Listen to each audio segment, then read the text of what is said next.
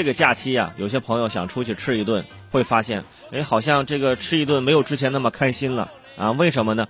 啊，因为涨价了呗。在四月五号，有网友就在微博发布了消息，说这个海底捞啊恢复堂食之后，价格涨价了。后来呢，记者也从门店呢侧侧面呢证实了这个消息啊。海底捞的相关负责人回应呢说，涨价是受疫情啊成本上涨的影响，整体菜品的价格调整啊上涨控制在了百分之六左右。呃，各个城市呢呃实行差异化定价，就是每个城市涨价呢。还不太一样。你比如说，在北京啊，有一个北京的朋友呢，在这个微博晒出了菜单说原本的海底捞线下重新开造，令他激动不已。但是，一看价格，顿时傻了眼，人均二百二十块钱以上啊！这个毛血旺啊，这呃这个半份从十六涨到了二十三，八小片半份土豆片十三块钱，和一片土豆一块五，自助调料变成了十块钱一位。米饭七块钱一碗，小酥肉五十块钱一盘，哇，有点过分了啊！这个，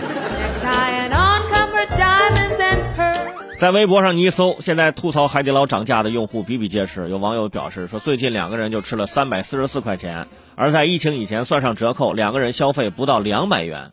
这在疫情之前，不光算上折扣，有些学生凭学生证吃饭可能还有一些折扣呢，啊，可能钱会更少啊。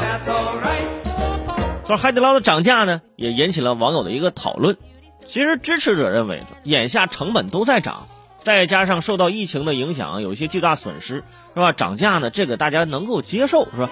啊，海底捞有涨价的权利啊，吃不吃是你们的选择。当然，也有些朋友说了，是啊，他这是涨价了，是我本来想去吃，挺开心的，就是问题是我这个收入现在我没涨，你涨就不行，不开心，是吧？不是你还有理财收益呢吗？昨天我理财收益零点一亿元是吧？行了，就别提这事儿了。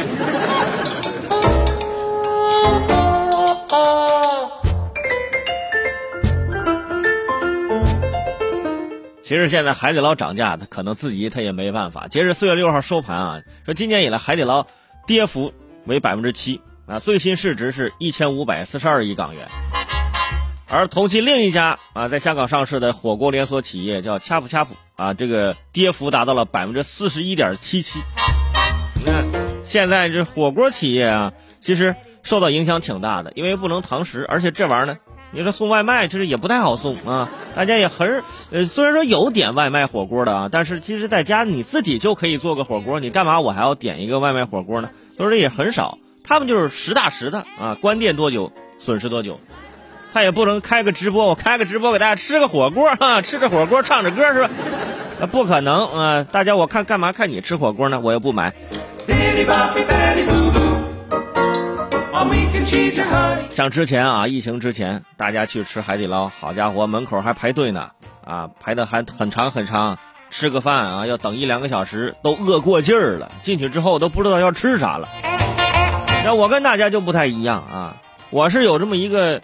个人的一个小习惯，不知道大家有没有跟我相似的？我是但凡门口有排队的那种餐馆，我都不去。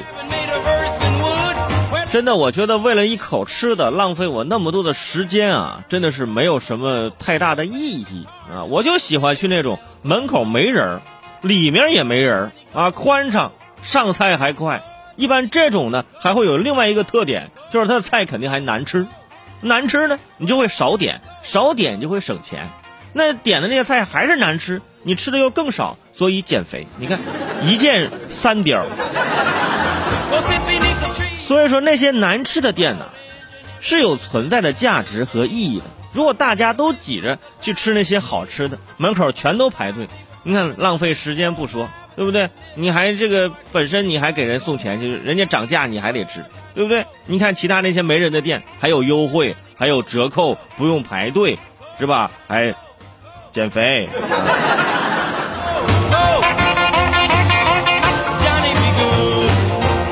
所以现在这个涨价呢，也不光一个火锅这么简单啊，可能有很多其他的东西呢，呃，也会存在这样的情况。但是各位啊，这些情况都是暂时的啊，疫情过去之后呢，我们希望还是能够尽快的能够降下来。